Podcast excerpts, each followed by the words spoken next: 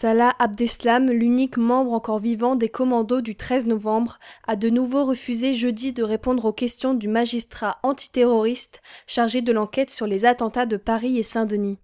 Pour la troisième fois devant le juge d'instruction, il a exercé son droit au silence pendant l'interrogatoire qui a duré environ 1h30, a expliqué Franck Berton, son avocat français.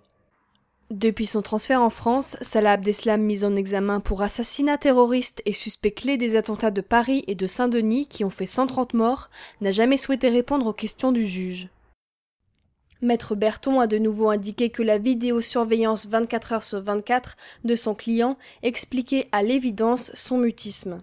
Pour éviter toute tentative d'évasion ou de suicide, le détenu à l'isolement est filmé par deux caméras dans sa cellule et par d'autres dans sa salle de sport ou pour ses promenades. Pour l'avocat, cela a toujours eu une influence sur son attitude dans le cadre de cette instruction.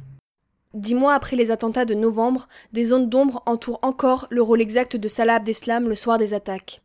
Il pourrait en théorie livrer des informations cruciales sur la préparation de l'attentat, ses commanditaires et d'éventuels complices encore dans la nature. Il pourrait également aider à démêler les liens entre les attaques parisiennes de novembre et les attentats du 22 mars à Bruxelles, fomentés par la même cellule du groupe État islamique.